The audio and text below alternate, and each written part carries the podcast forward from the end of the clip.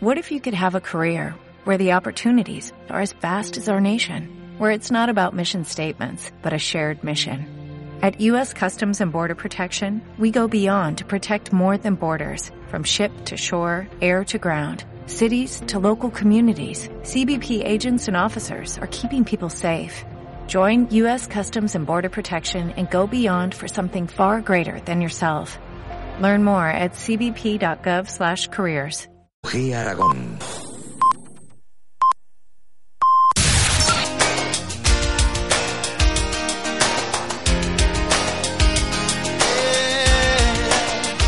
Looking back over my shoulder, I can see that look in your eye. I never dreamed. Emprender no es bonito. ¿Cuántas veces se lo habré oído decir algunas personas? Esa droga, ese impulso, esa necesidad, que solo si eres emprendedor entiendes. 20 de enero de 2020, Blue Monday, el día más triste del año. ¿Los emprendedores también tienen Blue Monday? Pasado, presente, futuro. Todo se puede ir al traste en un solo día y sin embargo volver a lucir como el día más luminoso del año. Emprender son sentimientos, emprender son situaciones extremas que hay que saber controlar. Emprender es un modo de vida. Satisfacciones y derrotas por iguales, alegrías y lloros en la almohada, pero siempre la sonrisa al día siguiente. Si no lo sientes, no lo hagas por obligación. Y posiblemente hoy, alguien que siempre tiene su sonrisa, su ánimo, su empuje, necesita nuestro aliento. Porque también los emprendedores necesitan empujones positivos. Hoy es lunes 20 de noviembre, perdón, hoy es lunes 20 de enero y en directo comenzamos una nueva edición de nuestro programa Emprendedores.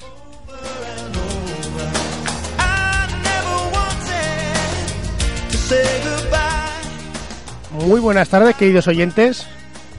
Vaya mensaje más bonito de inicio, Alberto.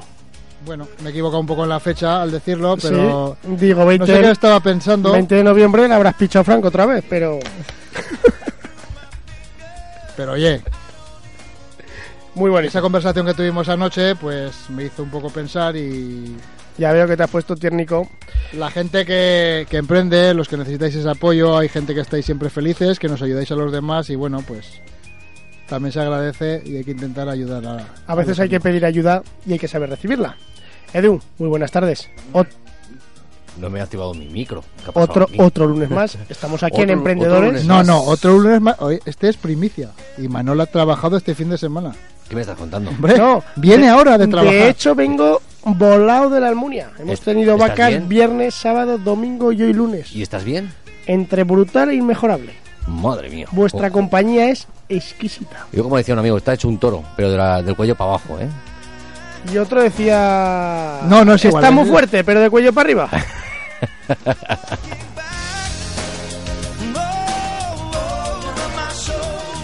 Bueno, hoy tenemos otro cartel de lujo, como cada lunes.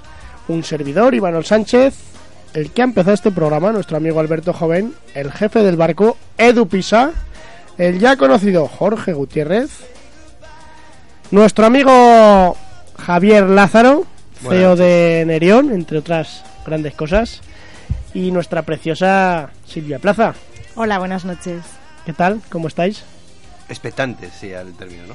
Sí, un poco nerviosos por ver lo que nos preguntáis, porque no nos habéis dicho nada. Como que no, le- el guion. Esto es así. No, no solo mandaste el guion, Edu. Les Sí, mandaste- sí, sí, eh. Ah, es que luego dicen, vienen aquí y luego no saben. pero ninguno me ha, confir- me ha confirmado el burofax, ¿eh? También te lo digo, ¿eh? Bueno, pues. lo Es que- que como pero yo bueno. un Burofax no recibo nadie. Ah, directamente lo, lo, lo rechazáis, ¿no? Pues bueno, pues preguntaremos lo Oh, que se es- nos ocurra. Esta canción es de las que más me he puesto para entrenar. ¿eh? El tío Rocky es la leche. Bien, ¿y? Ah, pues un inciso. Vale, vale, pues ya cuando queráis empezamos con el programa, ¿eh? Sí, no, como esto se trata de emprender y Rocky era un gran emprendedor, pues vamos a comenzar Lo, con... lo que le emprendieron fue bien. Sí, sí, y también emprendió, ¿eh? Lo emprendieron bien en alguna ocasión. Estamos en Emprendedores y hacemos una pregunta habitual a todos nuestros invitados. ¿Qué es para vosotros, Silvia y Javier, emprender? Bueno, para mí emprender va un poco en el carácter de las personas, en la actitud, ¿no? Eh, yo creo que va con personas que sean luchadoras, que no se rindan, que tengan un- una meta y luchen por ello cada día. Y, y bueno, y a partir de ahí puede ser cualquier cosa, ¿no? Eh, pero lo que me importa o lo que yo pienso que es definitorio es ese carácter y esa actitud. Don Javier. Pues es verdad, es la actitud ante la vida, ¿no? O sea, muchas veces emprender no, no siempre se produce en una persona que es autónoma, sino también se produce en una empresa que está dentro de una empresa, ¿no? Y actualmente buscamos muchos en- intraemprendedores, ¿no? Gente que realmente tiene pasión por lo que hace, tiene, tiene esa actitud ante la vida, que, que todo cree que lo puede resolver y siempre con esa empatía de intentar hacer lo mejor posible para la gente que está alrededor de nosotros, ¿no? Yo creo que, que es la clave y, y- y esa actitud ante la vida, ante los problemas, ante, ante la- las ganas de resolver y hacer algo chulo alrededor de ti, que crees que siempre quieres trabajar en, en esa empresa que, que, que- que es ideal, ¿no? Y eso es lo que buscas, que la gente que está alrededor tuyo esté trabajando en una empresa que, sea ideal, ¿no? Y Has hablado de los intraemprendedores. Alberto y yo, incluso Edu, muchas veces no cree que todavía hoy día hay empresas que no premian a los intraemprendedores. O sea, gente es que que, Edu- tienes gan- que tienen ganas de... Yo el problema es que no los encuentro. Y se enfada, Edu se que- enfada. es se que enfada, que pero nosotros somos conocedores de que todavía a día de hoy, en, siglo, en el siglo XXI, se castiga a quien quiere crecer dentro de la empresa con sus actitudes. Tú eres empresario, ¿no? Eh, creo que premias a los intraemprendedores. ¿Qué tiene que tener un intraemprendedor y cómo descubrís a un intraemprendedor dentro de la empresa? A ver, la sociedad actual no nos lleva a, a que haya intraemprendedores. Es decir, si estamos premiando a gente que está buscando posiciones y estamos viendo que hoy o ayer, no, Hoy, no recuerdo, que hoy. había lo de las oposiciones a correos, y que estaban desbordados, pues, 42.000, pues, pues muchas así, veces dices, joder, ¿qué estamos haciendo mal? Cuando lo bonito es generar valor, crear valor alrededor tuyo, poder generar gente que está re- trabajando alrededor tuyo para tener una pequeña libertad, ¿no? Por así decirlo. ¿Qué ocurre? Que la gente nueva, y aquí Silvia es, es una de las mejores eh, referentes a nivel de, de jóvenes empresarios aquí, aquí en Aragón, yo creo que tienen muy claro que hay que buscar intraemprendedores, es decir, personas dentro de tu empresa que ven el proyecto como suyo y que buscan mucha pasión, pero en el fondo realmente la, la educación que estamos recibiendo nos está llevando a tener un puesto seguro, una oposición para toda la vida y al Pero, final, pero- pero ¿quién se encarga de, de hacer esas memeces? ¿Cuál es la de la posición? No, la, la- de crear que la gente eh, vaya a ganarse un sueldo. Es decir, eh, no dejas de ser una persona, vas a ser un producto. O sea, Sí, pero el, el problema, bueno, vas a ser un consumible dentro de tu empresa si, si vas con ese carácter. Es decir, No, pero a mí, si me permitís, eh, vamos a ver, este tema es mucho más profundo porque es un tema de valores. sobre todo Y el valor, el valor de la seguridad es un valor que está muy en el ADN de muchas personas porque ha estado muchas generaciones inculcándose y sin duda es, es, es una parte que, que tenemos que lidiar con ella. O sea, me refiero, eh, la seguridad por encima de, de otras cosas y por encima del riesgo muchas veces, pues prima porque nos han educado para que, para que sea así en muchas ocasiones. A ver, ¿no? que, que veo Y- que la idea no es mala. Es decir, Claro. a mí me encantaría tener un trabajito de cuatro horas al día y seis mil euros al mes en casa. Y a mí, Por supuesto, sí, nos, encantaría a todos, pero lo que yo quiero decir es que muchas veces, e- evidentemente, en, en ser empresario o tener una empresa conlleva un riesgo que muchas veces está reñido con el valor de la seguridad que nos han metido en vena, ¿no? Muchas, que lo hemos visto y nos han educado para eso, ¿no? Y parece que toda la vida, durante muchas generaciones, el éxito ha sido eh, que te saques esa oposición. ¿Por qué? Porque tienes una seguridad para toda su- tu vida, ¿no? Y, y eso se ha premiado. Y es O así. incluso que tengas Pero- una carrera porque sí, sin Sí, saber si es se- tu vocación. No, ¿no? perdona, porque esa carrera se asociaba a esta idea que yo comento un poco de seguridad, de estabilidad. Pero claro, yo el que eso pasaba antes o, o era en, en otro momento no quiere decir que esto sea así, ni tampoco que en todas las empresas se esté premiando eso. Eh, es cierto que hay empresas donde todavía funcionan con esos valores, pero también es cierto, y, creo que esto está de plena actualidad, que las empresas van evolucionando, que la actualidad empresarial es otra y que sin duda eh, los empresarios que evolucionan y evolucionan día a día tienen muy claro que las habilidades y las capacidades de las personas con iniciativa y con esa actitud son muy demandadas. Yo ahí estoy muy de acuerdo con Silvia en el- en con respecto al tema de habilidades. Es decir, ahora ya no buscamos el- la diplomatitis. Sea, buscamos o- gente que demuestre realmente que O el hace... corporativismo, ¿no? Que hablábamos antes, eh, a Exacto. micro cerrado. Pero por otro lado, a- en contestación a, a Edu, si miras los salarios públicos frente a los salarios privados, mm, muchas veces te das cuenta de que los niveles medios los- o los niveles bajos Sí. eh, son mucho más altos que los niveles ver, en, en empresa incluso lo privada. podemos comparar pues, con la mayoría de los autónomos y empresarios que tenemos en Claro. este país, que, que cualquier funcionario va a ganar más que un autónomo o por lo menos- y encima va a tener muchísimo menos riesgos. Claro. Eh, lo que hablaba también Silvia, es decir, que eh, los valores de la persona. Joder, qué, qué huever hay que tener para estar tan tranquilo en casa sabiendo en que... bueno, Pero estamos primando, De, o sea- de 8 a 3 y a la siguiente ventanilla, por favor, no moleste. Pero desgraciadamente en nuestro sector educativo, por así decirlo, está primando eso. Y no estamos haciendo ver otros valores que el emprendimiento te ofrece, ¿no?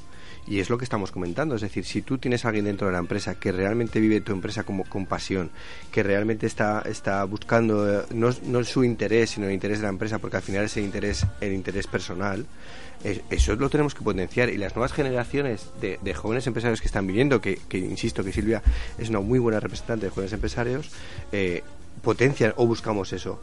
¿Qué ocurre? Que por otro lado tenemos un sector educativo que, que, estamos potenciando a, a aprobar la asignatura con un trabajo y, y no estamos potenciando a buscar tu pasión, buscar algo que realmente te guste y buscar algo que realmente te, genere un valor importante, ¿no? Si eso lo consiguiéramos, pues evidentemente estaríamos en- encaminados hacia un, camino correcto. Encontrar eso que comentabas tú es complicado, lo decías, ¿no? Que encontrar a alguien, un intraemprendedor es complicado. Javier, Silvia, ¿y cómo se incentiva dentro de una empresa? Porque yo tengo muchos amigos, bueno, eh, jefes de recursos humanos en ciertas empresas, ¿no?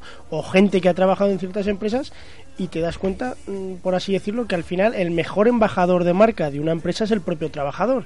Y cuando ven ese propio trabajador, que es que al final dentro de la empresa no valoran el que sea capaz de buscar una fórmula para que la empresa ahorre y gane más por un lado, o que sea capaz de de ser feliz, ¿no? Que el, el jefe, por así decirlo, eh, solo dictamina órdenes, pero no es un líder. ¿Cómo se incentiva ese cambio?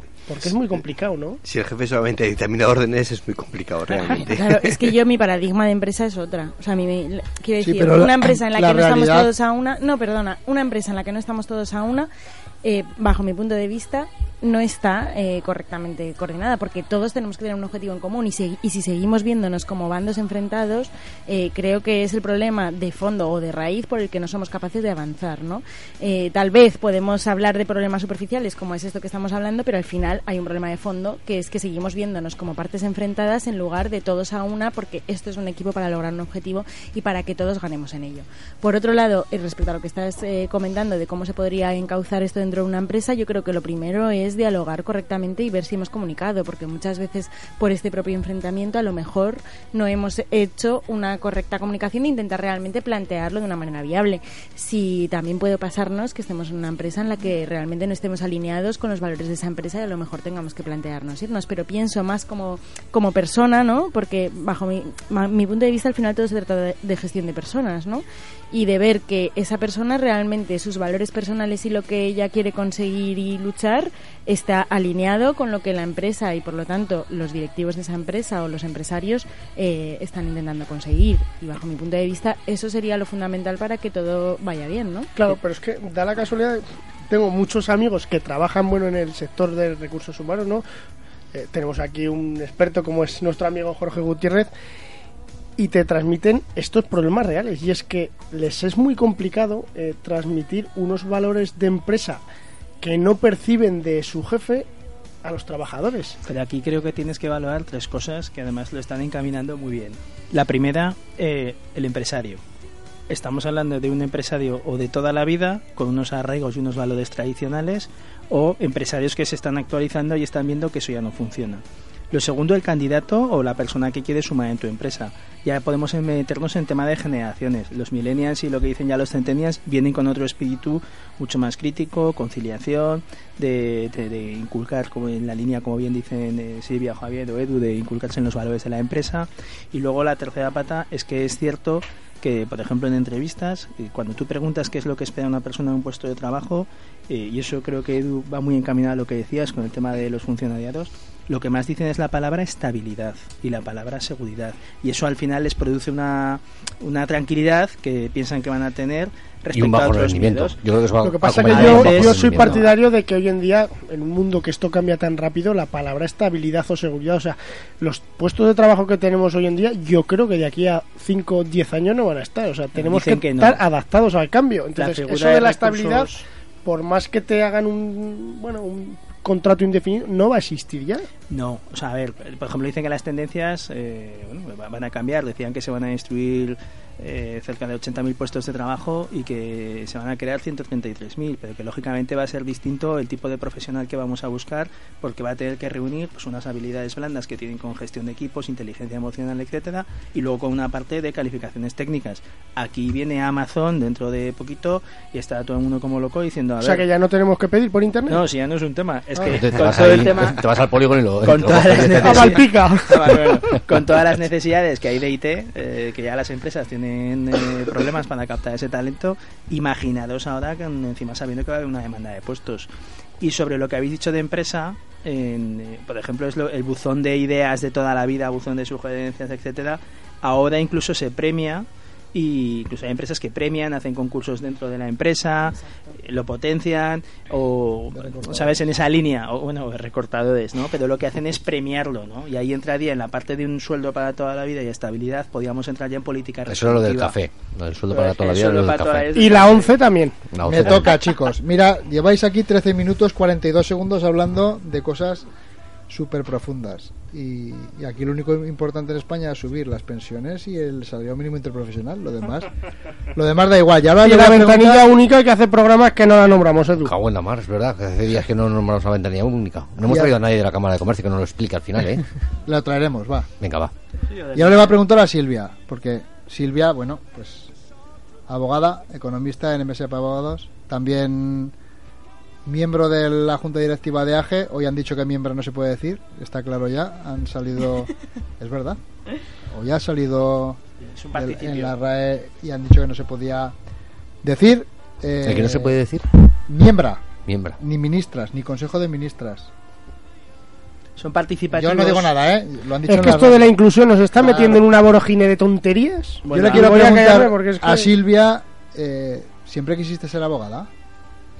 No, yo quería ser empresaria. Y ahora soy las dos cosas. Claro, eres empresaria y abogada. Yo quería ser empresaria y bueno, descubrí la abogacía un poco porque estaba en la doble licenciatura y la hice y el día que descubrí el derecho mercantil, en mi caso, eh, decidí que me quería dedicar a eso para siempre. Y fue un poco lo que me llevó hasta donde estoy. En mi caso, pues premiando el valor de la seguridad, que era un poco lo que comentábamos antes, intenté buscar trabajo por cuenta ajena, no entraba en mis planes emprender. Y, y como no encontré trabajo aquí en Zaragoza, decidí emprender. Y al final me alegro de que eso me pasara porque, bueno, pues he descubierto un mundo que era realmente lo que yo quería hacer. A lo mejor si me hubiera dejado arrastrar por esos valores, por lo que se espera de ti, que es otro, otro factor que también entra en juego, ¿no? Muchas veces cuando tomas esas decisiones, eh, pues luego hubiera tenido un camino diferente que a lo mejor no, no sería tan feliz como ahora, ¿no? Y aunque eres joven, ¿cómo recuerdas el cambio de, de los clientes o de tu profesión o de, de cuando empezaste ahora? ¿Ves que eh, avanza mucho? Es muy diferente. A ver, bueno, cu- cuando yo empecé era diferente porque yo era más pequeña y veía las cosas de otra manera, ¿no? Aunque tampoco ha pasado tanto tiempo, pero, pero sí que es verdad que la percepción cambia muy rápido. Eh, lo que yo sí que percibo es que el mercado actualmente es muy exigente y tienes que estar muy rápido y actualizarte muy rápido, ¿no? Y aunque es cierto que no hace tanto tiempo que yo comencé, a lo mejor porque era más ignorante, no lo sé, dentro de que ahora también lo sea, ¿no?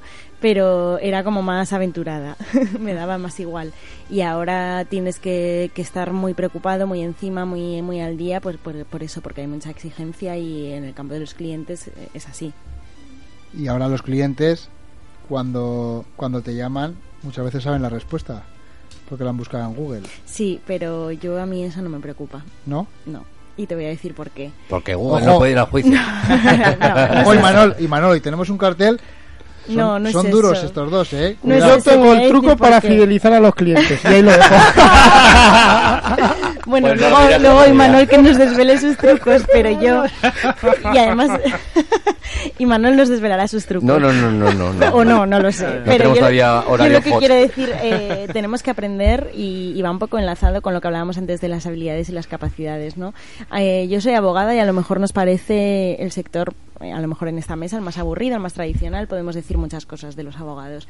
Eh, y yo, al revés, no estoy eh, nada preocupada por, por esa búsqueda en Google o porque venga un robot que ya existe, eh, que se llama ROS, que nos diga las soluciones jurídicas a nuestros problemas en perfecto lenguaje, porque lo que yo, a lo que yo me dedico, lo que yo ofrezco a mis clientes no es una respuesta que puedan bus- buscar en Google.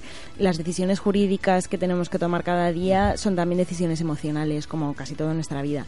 Y acompañar a las personas y que tengan una confianza en alguien con asuntos que muchas veces son delicados, eh, creo que es algo que no puede reemplazar una máquina, ¿no? Entonces, en ese sentido, pues tengo la suerte de poder dedicarme a eso y, y de ganarme la confianza de mis O clientes. sea que Nerion lo tiene jodido, pues, de Sí. crear, de crear la, la máquina que sustituya a los abogados. Yo que, que me dijo Javi, pues tenemos la máquina, pero... ¿Y Nerion? Pero no se llama Rose. no se llama Ross. Cuéntanos, Javi, Se llamaban Pola. dentro de tus múltiples facetas, CEO en Nerion, socio Seiko, alguna empresilla más que tienes por ahí. ¿Cómo se te ocurre a ti el tema de, de Nerion?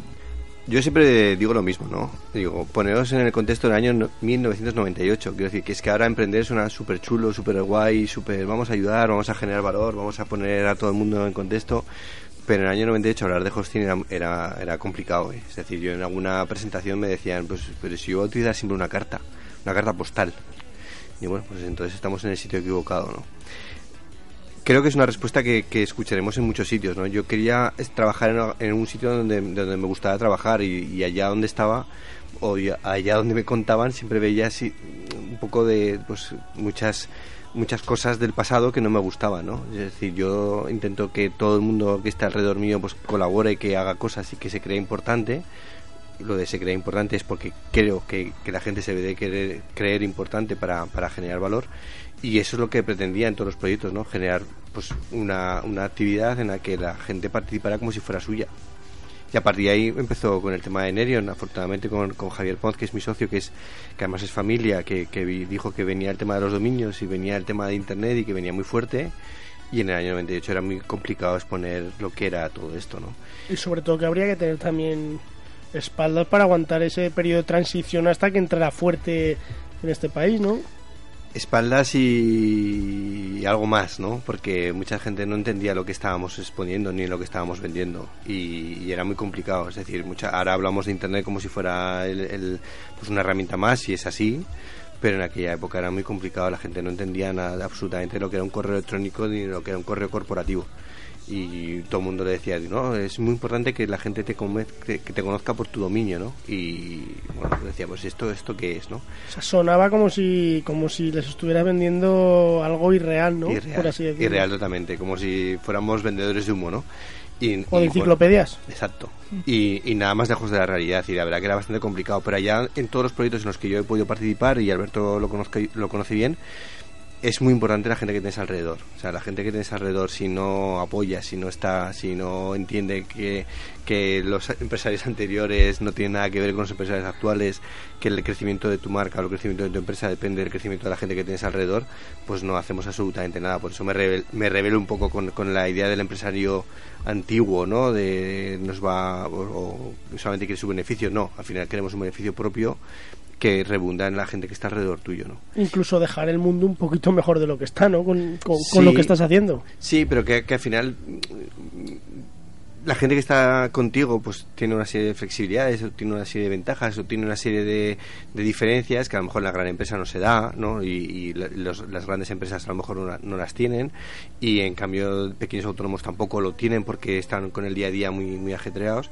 y yo creo que es muy importante que empecemos a fomentar desde la universidad que hay otra vía posible, ¿no? Aparte de, de lo que es el, el- el trabajo por cuenta ajena o el, el ser funcionario. En y- educación se hacen talleres. Aquí en Aragón hay bastantes instituciones que lo fomentan para intentar potenciar la figura del emprendedor.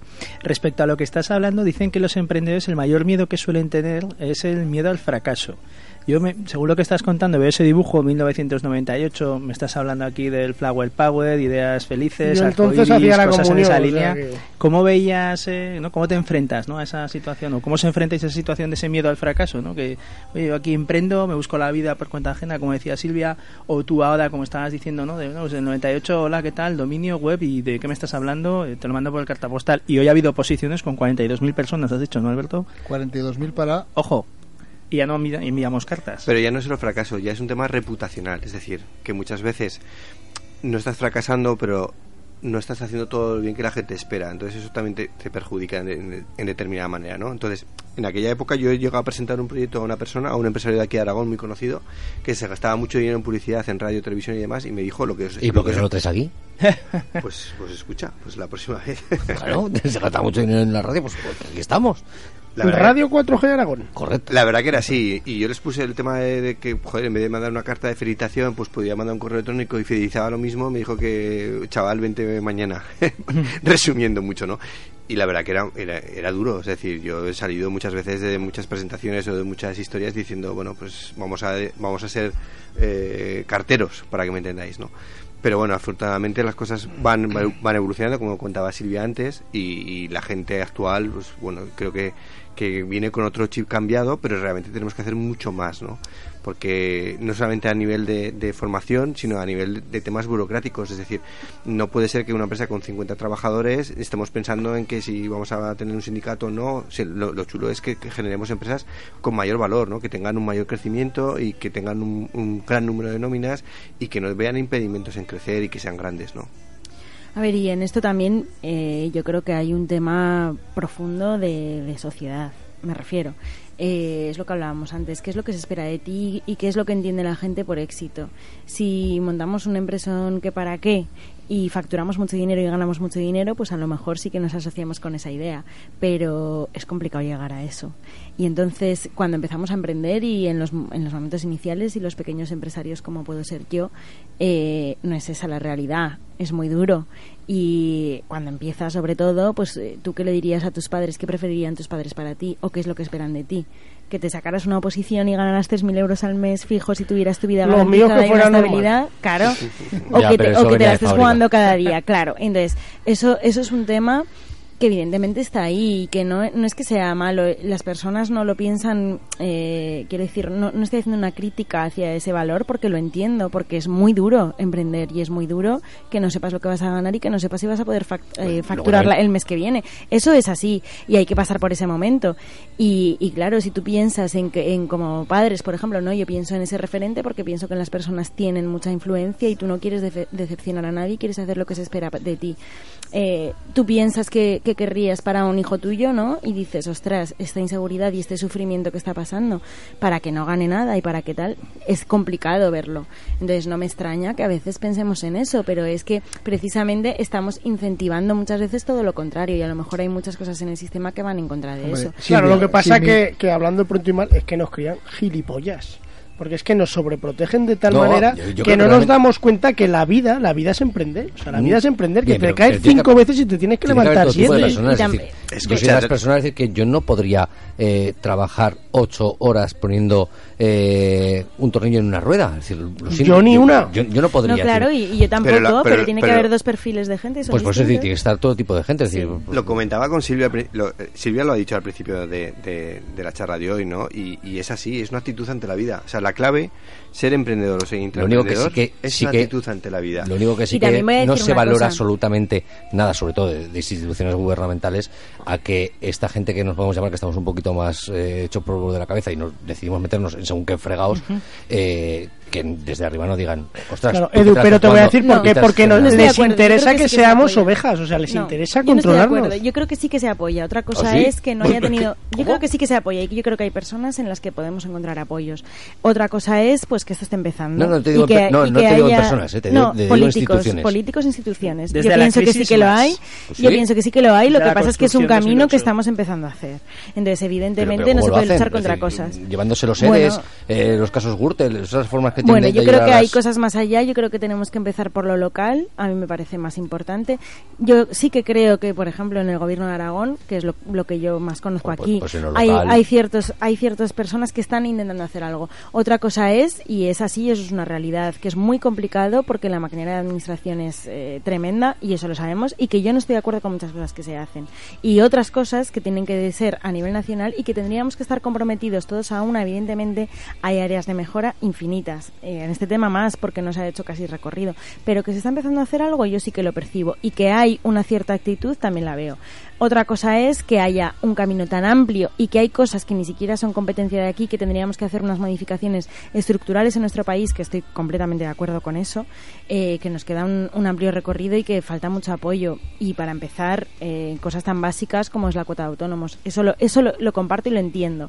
Eh, pero más allá de me eso... preocupa, en realidad casi lo que menos me preocupa. Bueno, pues, por Porque- decir un porque- ejemplo, porque ¿no? medidas eh, que afecten a los autónomos o a las pequeñas empresas, eh, Por supuesto, por ejemplo, no, de- desde luego, y por ejemplo que las deducciones estén pensadas también para, para pymes y para micropymes o para autónomos, miles de cosas que podríamos hacer, pero yo sí que quiero decir, y, y por eso me, apetecía decirlo, porque yo sí que he hablado con personas aquí eh, en las administraciones que están intentando hacer proyectos que sumen y que, y que empiecen a cambiar las cosas y con una cierta preocupación y que dentro de lo que se puede hacer pues se están encontrando apoyos. Evidentemente es que hay tanta área de mejora que a lo mejor nos parecen eh, pequeños granitos de arena y es así, es una realidad, pero hay que empezar por algo y yo creo que lo que importa es ir evolucionando. Bajo mi punto de vista lo veo así y, y- y creo que hay que luchar por eso. Javier no lo ve muy tampoco- claro. Tampoco tomar la palabra victimista, ¿no? O sea, No, vamos no. a coger y vamos a intentar hacer con los recursos que haya.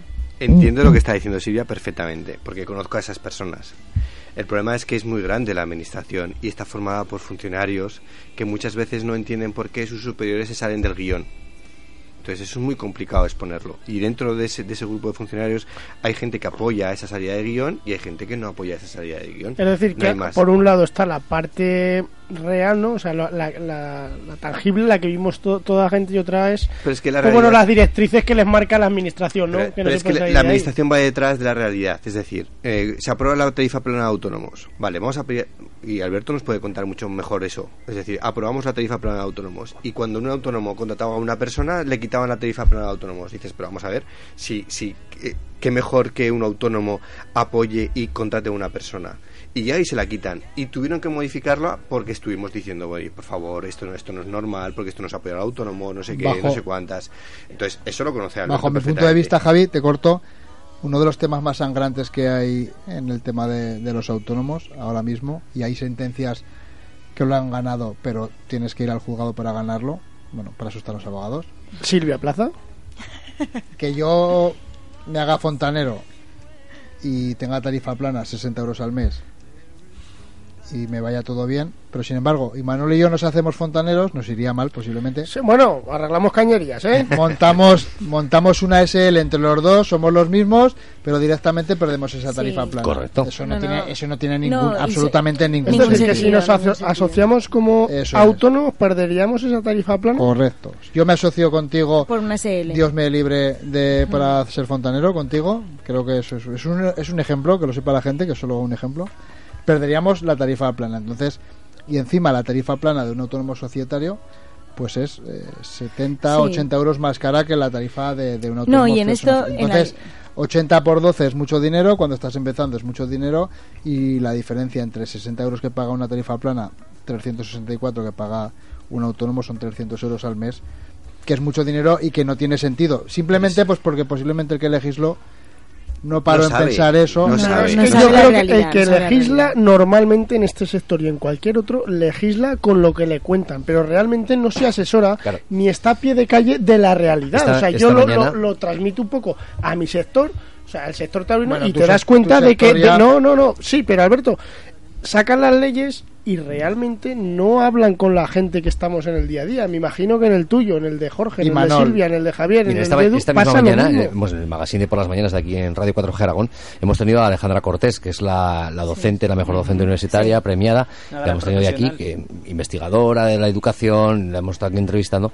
Y una de las preguntas ha sido: ¿te ha preguntado alguien de los de arriba cómo llevar mejoras en la educación a- desde el Ministerio de Educación?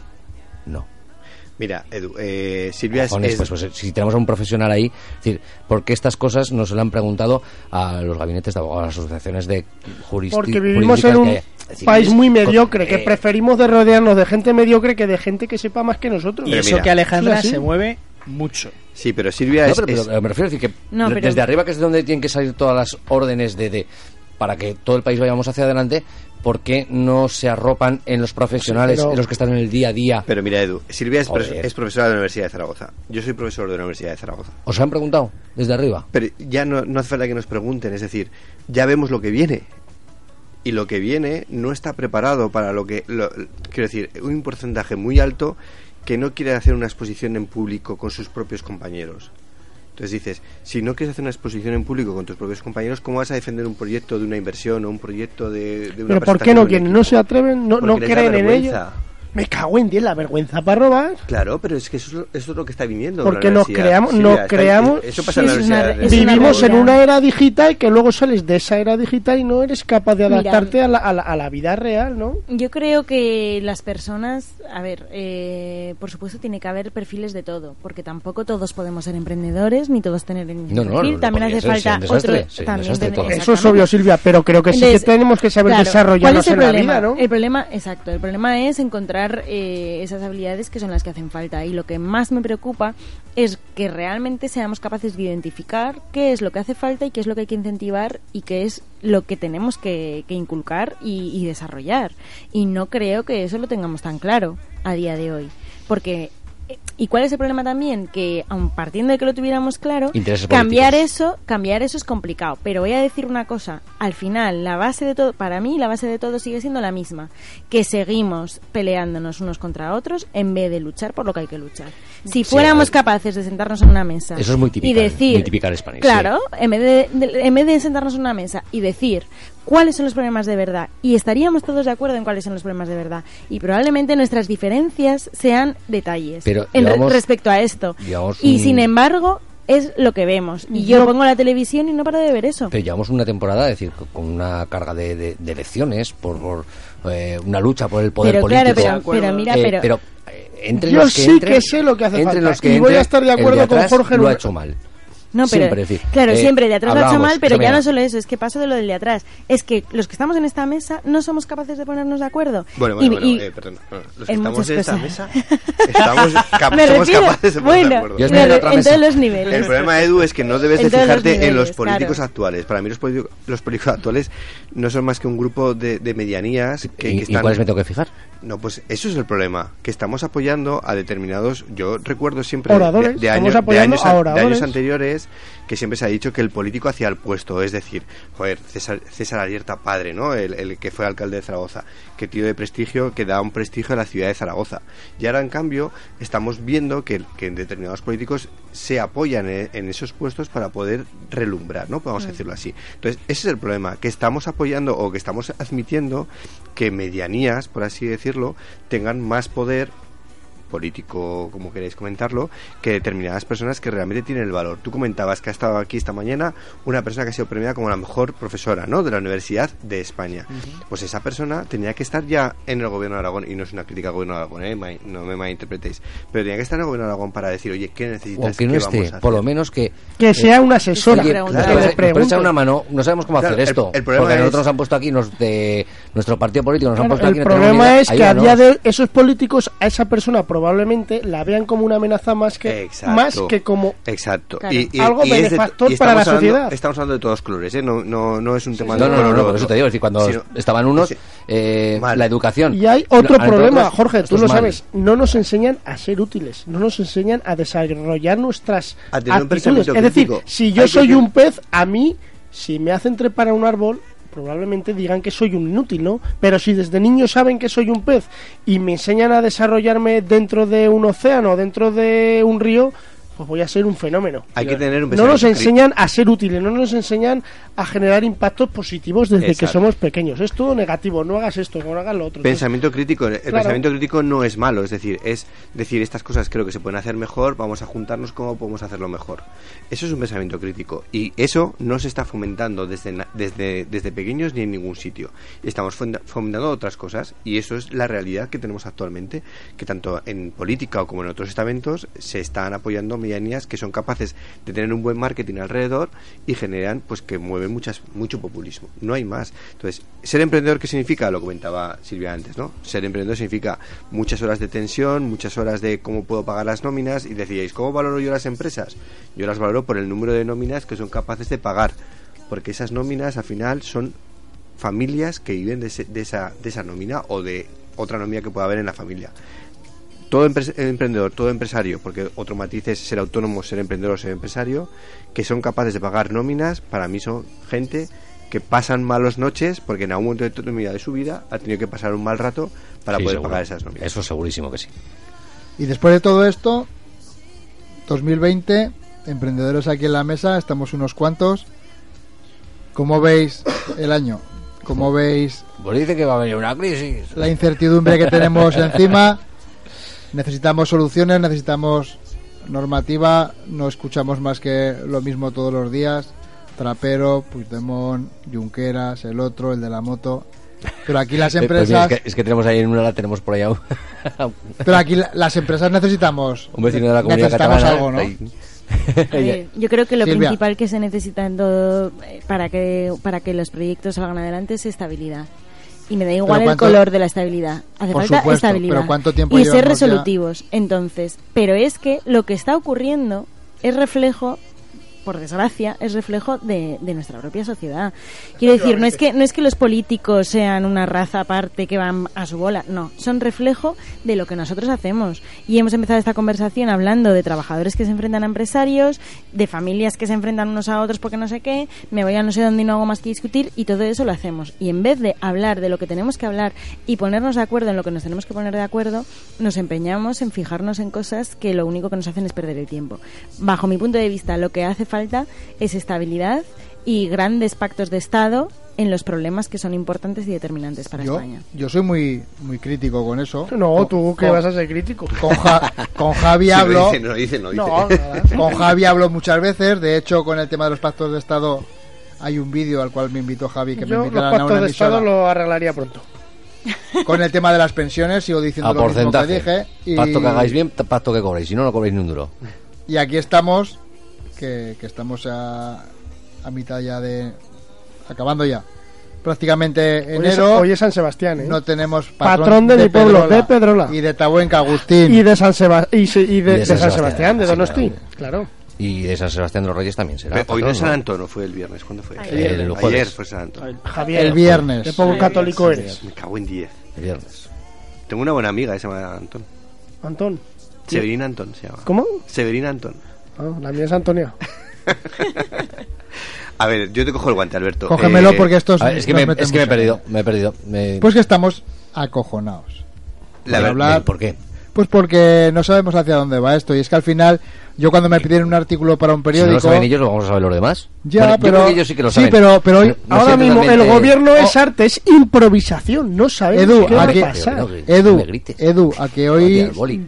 a que, a que Hoy te ha hecho. boli, ¿eh, Edu? Dime. A, a que, a que hoy te ha hecho clean clean la libreta cuando has pasado el modelo 111. Hoy hemos pagado el modelo 111. Estamos Oh, no, preparando el no. IVA. Eh, ah, ¿no lo has mirado? no pues sí. Pues es mejor, es Lo, mejor. lo habrá hecho, lo habrá hecho. Sí, Bueno, y si no mare, si no peor, bueno, si no nos llamas, ya te daré una tarjeta luego, si no había, pues eso, que al final lo que nos duele a la gente, y yo con Javi en eso estoy muy alineado, es que estamos en incertidumbre, Silvia, pero es que llevamos tres años. Será de la sociedad, será de los de Madrid, de los de Barcelona, de los de Bilbao, de los de Tudela, me da igual. Pero es que llevamos mucho tiempo así. Y nosotros seguimos pagando nuestros autónomos, cada vez tenemos más impuestos, y al final los escuchas en la televisión y su única solución es eh, subir el salario mínimo o hemos incrementado las pensiones y es que O no hemos prohibido nada. los toros. Sí. A ver, sí, sí, yo, yo creo que el 80% de la gente, de toda la población, tanto de la que nos escucha como de la que vota, la delgada, la, la- la división entre unos y otros es muy fina. Es decir, yo creo que, eso, que, todos estamos de acuerdo, y lo comentabas Silvia, lo comentaba Alberto, lo comentabais eh, de los grandes pactos. Yo creo que hay que ponerlos encima de la mesa. El problema es que no se puede gobernar para minorías, hay que respetarlas, pero hay que gobernar para las mayorías, es, es mi punto de vista. Es decir, mm, hay una serie de educación, pensiones, eh, sanidad, que todos queremos que, que todos queremos lo mismo. Yo Pero creo, tanto ¿no? les cuesta sentarse en una puñetera mesa todos juntos, de verdad. pero, es que necesitamos políticos que realmente se pongan por delante el, el- interés de- del gobierno a las elecciones de dentro de dos años. ¿Qué o tres diferencia años. de, de- de sueldo tiene eh, Casado con Pedro Sánchez? Me imagino que, bueno, sí, habrá, habrá. Ahora vale. había que introducir la política retributiva. Es si decir, se pero- ponen de acuerdo y consiguen los objetivos Pero claro, anuales, que a mí me da igual qué color seas, es decir, haz lo que hagas, hazlo bien y me da igual que estéis juntos, separados, es decir, eh, Si es no que yo el creo moñas eso, de la retribución Edu- política me parece a mí una pantomima de la leche. Y os voy a por- decir por porque eso. yo prefiero que el presidente del gobierno y todo su equipo cobren lo que tengan que cobrar Siempre y saquen este país para adelante, que es una nave en la que estamos más de 40 millones de personas y vaya hacia adelante. A mí no me vale de nada que venga uno y diga, no, es que el presidente del gobierno solo cobra 60.000 euros. Que cobre 2 millones de euros y que se rodee de gente que sepa más que él y que saque esta ejemplo. nave adelante. O sea, que, que nos saque a nosotros. que somos. Yo creo, que creo- somos yo creo que eso tendría que ser un principio básico, es decir, de- Claro. en- Pero es que lo que funciona Mira. en Noruega y en Suiza no sé y si en les piden los lados. currículums a los, a los ministros y ministras eh, que seleccionan, pero Sí, hombre, eh, para, eh, que la CELA está dicho que ahora los hijos no son de los padres, o sea que... yo ya les he pasado la, Claro. la factura del, del mí, para que me los paguen. a mí el, sába- el sábado me lleva la cela esta, me lleva el chico a la cartuja que no puedo yo y juega en la cartuja y me lo lleva Te lo ella. lleva ella. Pero yo, es, eh, en esas cosas de verdad que son puro marketing y, y no, y no- Somos marionetas, nos tienen Sí, dominados, entonces, hacen lo que quieren. Eso, eso a mí me da más pena que otra cosa, ¿no? En el sentido de decir, joder, yo creo que tenemos que ser mucho mejores que, que todo eso, ¿no? Y, y cuando hablamos de pactos políticos... somos, si lo somos, por eso estamos aquí. Por eso, por eso. Pero cuando dice Silvia, decir, no, los políticos son una representación de la sociedad que tenemos. Joder, pues yo espero que la sociedad que, que en la que estamos busque otro tipo de, de políticos, insisto, de diferente, de todos los Pues, colores. pues ¿no? igual en parte sí. Sí, las- Claro. es decir, porque mm, ¿qué tenemos ahora? Eh, las stories del Instagram, el TikTok. No, pero es que- Pues las historias de Instagram funcionan muchísimo. No, no. ¿eh? Pues es que estos están haciendo Sí, lo estoy mismo. de acuerdo. Están ahí no, una de es- 15 es que segundos. Estoy de acuerdo, pero es que ellos están haciendo lo que esperamos que hagan, porque en esta mesa sale determinados temas y nos vamos a tirar de los pelos todos. No. Me refiero, no hacemos más que eso, vamos a ser un poco autocríticos en el sentido de vamos a dejar de mirarnos el ombligo y vamos a solucionar temas. Y yo creo que si realmente nosotros fuéramos capaces como sociedad, y creo que esa es la reflexión un poco que tendríamos que hacer todos, de ponernos de acuerdo en las cosas, a lo mejor ellos también, pero pienso que no lo hacen porque de ellos se espera que un PP no pacte con SOE jamás en la vida. Es que es lo que se espera Pero de que- ellos, porque la gente lo espera. yo no. no. yo, yo, yo tampoco, yo, Yo ojalá no. pactaran. Yo- Me más, explico, que pero que es que la gente todos. se saca los ojos por ese tema, entonces es lo que quiero decir. Eh, Porque que muchas todavía veces vivimos una sociedad de, de, autocrítica. de- de rojo y azules. Porque Exactamente, están y cuando alimentando todavía los fantasmas del pasado. Pero que no lo alimenta nadie, que lo alimentamos nosotros, que creo que tenemos que empezar a ser un poco responsables de lo que hacemos. Y que ese debate que se supone que tenemos superado, pues a lo mejor no está tan superado y tendríamos que ser un poco autocríticos y superarlo. Eso es lo que yo quiero decir. Yo quiero decir que seguimos con determinados temas y fijándonos en eso y enfadándonos por, por cosas porque en todas las familias, todas las navidades habremos estado dis- discutiendo por estas Sobre cosas. todo los cuñados. Y entonces, ¿cómo los señores que están no. representando esos partidos no van a discutir y no se van a poner de acuerdo? Pues es que toda España está esperando eso. Y respecto al emprendimiento, Silvia, como te veo así lanzada, Sí, sí, Silvia. cuál, Va- con- se arranca como ¿cuál los sería, toros, cuál ¿eh? sería el primer proyecto que Silvia Plaza de MSP llevaría a cabo para mejorar todo el emprendimiento Silvia en este nuestro, nuestro país o conjunto de comunidades autónomas o como queráis llamarlo, ¿no? Pues mira, yo creo que para poderte responder a esa Espera, pregunta, que lo voy a apuntar que yo voy a ser el Va a ser asesor. después de la publicidad. lo primero que tendríamos que hacer es analizar cuáles son los problemas reales y tangibles que tenemos encima de la mesa. Y yo creo que, Ya hemos terminado. que no daría... No, pero yo creo que al final no llegaría... O sea, para, para hacer una solución de verdad no hablaríamos de parches. O sea, para mí un parche es subvencionar, para mí un parche es bajar una determinada cuota a un periodo de tiempo, para eso son parches. ¿Cuál es el problema estructural que hay de base? Y al final es un problema mm, muchas veces económico. No pienso que sea tanto un problema político. Entonces, ¿cuál es, ¿cómo tenemos que intentar incentivar que en España haya un empleo estable? ¿Cómo tenemos que intentar incentivar que, se, que haya más industria y, y menos servicios, ¿no? muchas veces en el tejido empresarial? ¿Cómo tenemos que conseguir eh, que se equilibren las cosas y que no se dependan tanto de algunos sectores? Pues esos son problemas estructurales, no, no se pueden solucionar eh, con parches de subvenciones o tal, porque eso ayuda en un momento determinado, yo no digo que esté mal, pero no estamos solucionando de nuevo las raíces de los problemas. Entonces tendríamos que analizar primero eh, todo eso y después, para mí, de nuevo sería un mensaje de unión. Soy un poco pesada con la unión, pero es así. Si, si seguimos discutiendo a los trabajadores con las empresas y viéndonos como bandos enfrentados, bajo mi punto de vista no vamos a llegar Silvia, me has convencido. Yo creo que deberías ir para presidenta. Yo te votaría. ¿Y cómo aplicáis todo eso en vuestras empresas? Bueno, en mi empresa particularmente es más o menos fácil porque somos una empresa pequeña. Supongo que pasará en muchos sitios. Al final es como una familia. Yo creo que lo más importante en todas las empresas es las personas y creo que la clave está ahí, en, en que todo el mundo tenga su lugar y se encuentre a gusto en su empresa. Javi. Pero si es que yo creo que toda la gente joven que venimos lo tenemos, lo, lo tenemos claro. Es decir, Por tú ya te vas solo, Javi. Sí, porque es que las personas es lo más importante dentro de una estructura. Es decir, si las empresas no saben vender o no, o no pueden vender lo que tú estás transmitiendo, es que o bien tienes un problema de que tú lo transmites mal, o bien tienes un problema con las personas. Es decir, es, es, es que es así. Entonces decías, ¿cómo vamos a hacer valer que políticamente la gente pueda votar? Pues para, para empezar haciendo un, un marketing de honradez, en el sentido de decir, vamos a hablar de las pensiones, pero bien hablado de las pensiones. Las pensiones hay que sentarse y analizar qué va a pasar dentro de unos años. Y la realidad es que tenemos un problema demográfico que lo resolvemos vía natalidad o lo resolvemos vía inmigración. No hay más historias y esas cosas hay que entenderlas y la gente lo tiene que entender, pero hay que hacer una, una formación de ese tipo de ese, de, esa- de ese tipo de gente que mis padres, la gente mayor, que hay que explicárselo bien Lo todas las cosas que para que, que lo entiendan. Hay que explicar también muchas cosas de que hay que tener empresas de mayor tamaño. Para tener empresas de mayor tamaño, eh, generar trabajos de mayor valor, que ese mayor valor que tienen un salario más alto, generar más consumo. ¿Cómo hacemos? Pues evitando que el empresario no tenga miedos a tener una empresa de más de 50 trabajadores, que es el límite que todo el mundo se, se plantea por sindicatos, por no sé qué, por no sé cuántas. Y dices, oye, vamos a plantearlo y vamos a ponerlo encima de la mesa. ¿Cómo ayudamos a ese tipo de gente?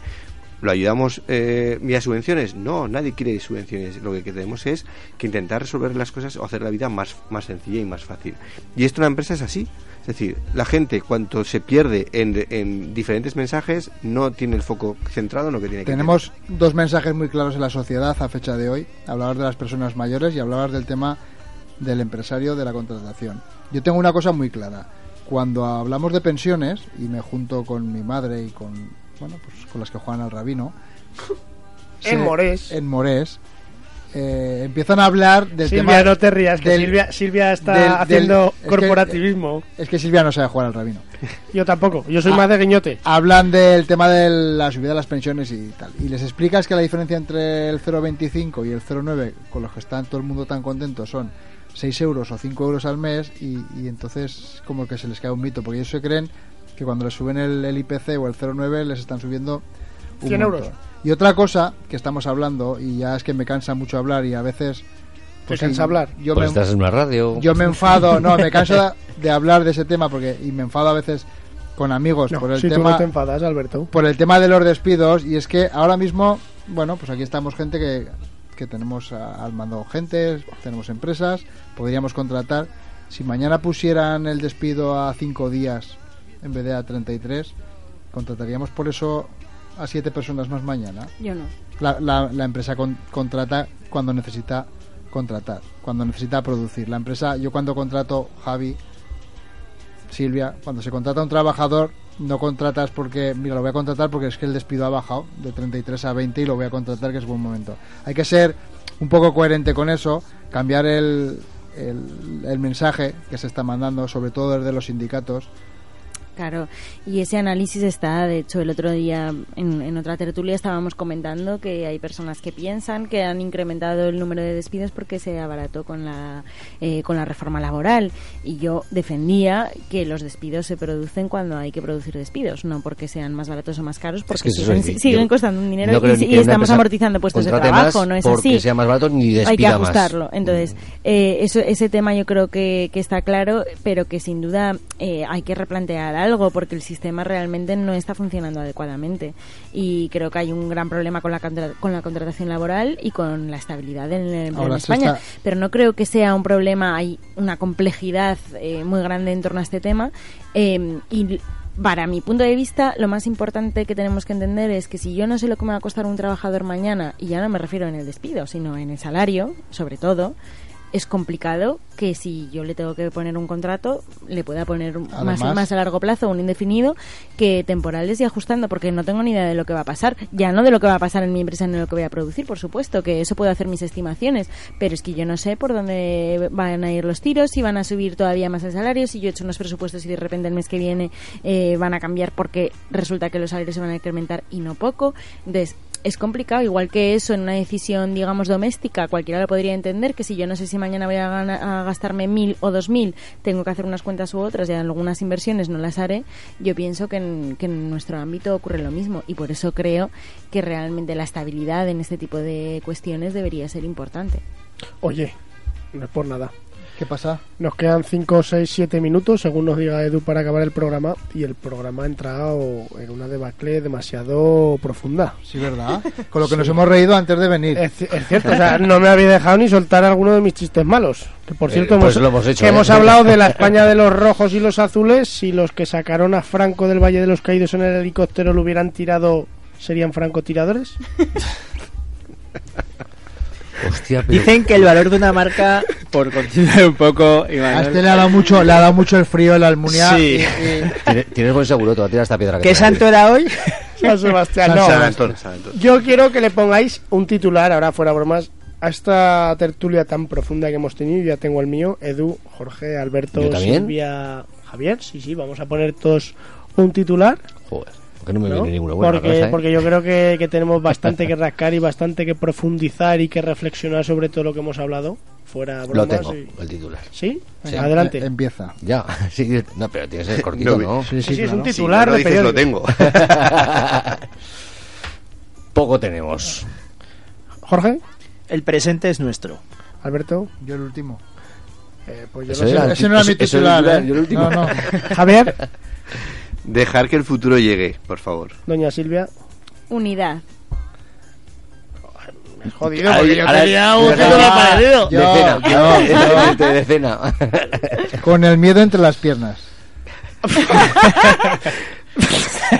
Joder. Me a la cabecita el cerdo trufero y me pasas Alberto. Pues yo tenía el mío que significa, o sea, que, que viene a decir, que parecido Silvia, es menos enfrentamiento y más entendimiento. Pensar más en lo que nos une y no en lo que nos separa. Jorge, Qué profundos sois. A mí el cerdo trufero me, me ha hundido, ¿eh? Casaros, casaros. Puede que una. Qué profundos eso es como el chiste que dice, excava, no. excava, excava, excava, excava, excava, excava, excava, excava, excava, excava, excava, excava. Dice, no es muy bonito, pero es profundo. Sí, sí, es que es muy Oye, viene mucho, es que es muy viene mucho. Y Manuel, mucho dicen que el al- 38% del valor de una marca eh, lo hace la, la propia empresa y eso es lo que vale una empresa. ¿Cómo impacta tu marca? ¿Para qué ser mediocre pudiendo ser genial, Jorge? Estoy totalmente de acuerdo contigo. Claro. Ojalá dentro de unas semanas tengamos un debate más chulo. La verdad que lo hemos llevado unos derroteros. no ha sido Sí. chulo el debate. Ha ¿o qué? sido muy chulo, más Oye. positivo. Estemos más contentos. Eh, no lo sé, paguemos menos de autónomos, ganemos más dinero, tengamos menos Nah, preocupaciones. está- eso está sobrevalorado. Sí, O- Bueno. Hay que hacer un día un programa sobre el negocio de la trufa. sí.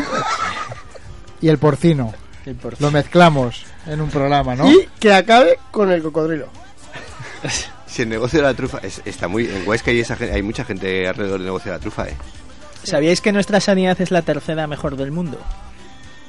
Sí, sí, sí. He leído, la he nuestra- leído una noticia hoy, la española. He leído una noticia hoy. Sí, yo- Eh, Edu, no, no mires así porque sé que no estás entendiendo nada, pero fuera de micro No, estaba vamos, yo con mi mono y los platillos. te- te vamos a explicar a mí me ha absolutamente molestado todo. una cosa que has dicho. Mira, no, no me ha molestado. Es que ya me canso cuando hablan de Noruega, Finlandia. Todos los días salen aviones de Madrid a Noruega y a Finlandia. Se puede ir la gente allí, ahí. Todo el mundo dice que se estudia muy bien, se vive muy bien, no sé qué. Radio 4G Aragón, se nos acaba el programa, No, amigo una- Alberto. Eso era un avión, un avión. Era avión, sí, sí. un avión, un avión. Alberto, el programa ha sido chulo, pues, por lo que... Ha sido muy chulo y se me ha hecho corto. Yo aún seguiría porque... No sé, hay que poner más parches. Pues hombre, si tuvieras tenido unos torrecitos o algo, podríamos seguir, pero es que ahora ya entramos. Pues perdona, hemos traído patatas fritas, pero se las ha comido Javier Lázaro por el camino. Y un poquito queda en la silla. Madre mía. Esto ya no es lo que era, Desde ¿eh? que no está Agustín Martín Desde que no aquí, Agustín y además Martín. tenemos a Javi en el sitio donde se puso Pepe Arcega. Ese es el sitio. Y a Silvia, de- donde estaba Agustín Martín, y no te he visto imitar a ningún personaje célebre. Bueno, que se me está yendo la castaña, Sí. se nos está acabando el programa. Hoy es lunes 20 de enero, Alberto, y el próximo lunes nos, ve- nos volvemos a escuchar aquí en la 99.7 FM, en Radio 4G Aragón. Y por cierto, que tenemos un podcast para escucharlo, lo compartiremos en redes. Y que también, Edu, nos pueden seguir en redes sociales, en Facebook, en Instagram, en Twitter, en todos lados, y en. Nos vemos el próximo lunes. Un abrazo para todos. Hasta el próximo lunes. Ha sido un placer, chicos. Buenas noches, muchas gracias. Adiós. Hasta ahora.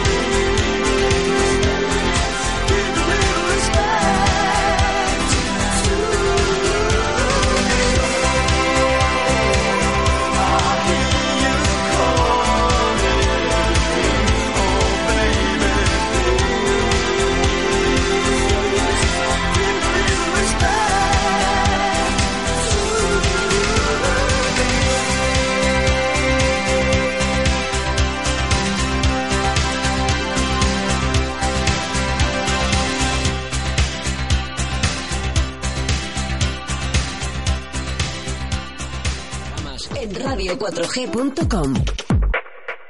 Agencia de viajes, animación 3D, moda deportiva, bisutería, complementos, estética, formación, hostelería, informática y... Somos especialistas en ti y en lo que más te gusta. Centro Comercial Independencia. Más de 100 establecimientos para hacer tus compras. Centro Comercial Independencia El Caracol. El centro de tus compras pensado para ti. Date una vuelta. La comarca Matarraña es tu restaurante de referencia en el centro de Zaragoza.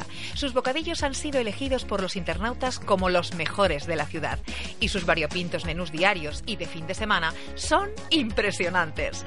La comarca Matarraña, en calle La Tasa 8 y en el centro comercial Independencia, El Caracol. Every day, we rise, challenging ourselves to work for what we believe in. At U.S. Border Patrol, protecting our borders is more than a job, it's a calling. Agents answer the call, working together to keep our country and communities safe.